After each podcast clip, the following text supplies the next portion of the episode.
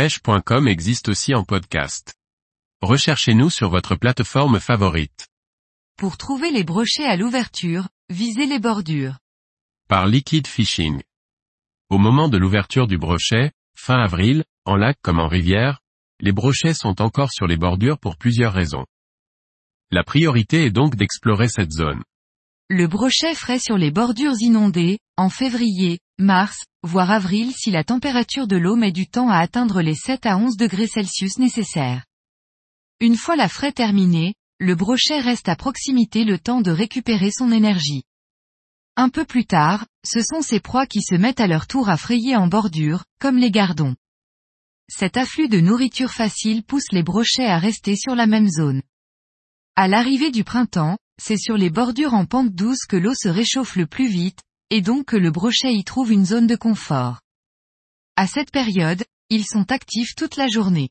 En rivière, au moment de l'ouverture, les eaux peuvent encore être hautes. Le brochet reste en bordure et dans les amortis pour se protéger du courant.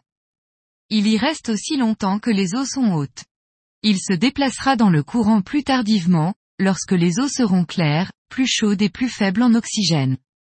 Enfin, la végétation a déjà commencé son apparition et c'est sur les bordures que celle-ci pousse en premier, avant de progresser vers le large par la suite.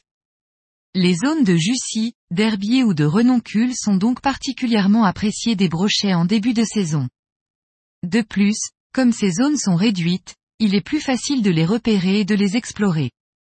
Les arbres couchés ou morts sont aussi appréciés des brochets durant cette période, surtout que certains poissons pondent sur leurs branches.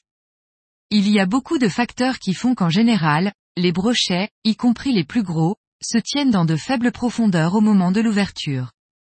C'est alors le moment de pêcher méticuleusement les bordures et les chalots, surtout les journées ensoleillées. Ce positionnement peut se prolonger tant que les eaux sont hautes. Lorsque l'on pêche du bord ou en wading, il faut être discret et ne pas faire de bruit, car les poissons sont dans nos pieds. En bateau ou en flotte tube, il faut se tenir assez éloigné de la bordure pour ne pas passer sur la tête des poissons, mais suffisamment près pour être capable de lancer en bordure, car les brochets peuvent être même collés à celle-ci.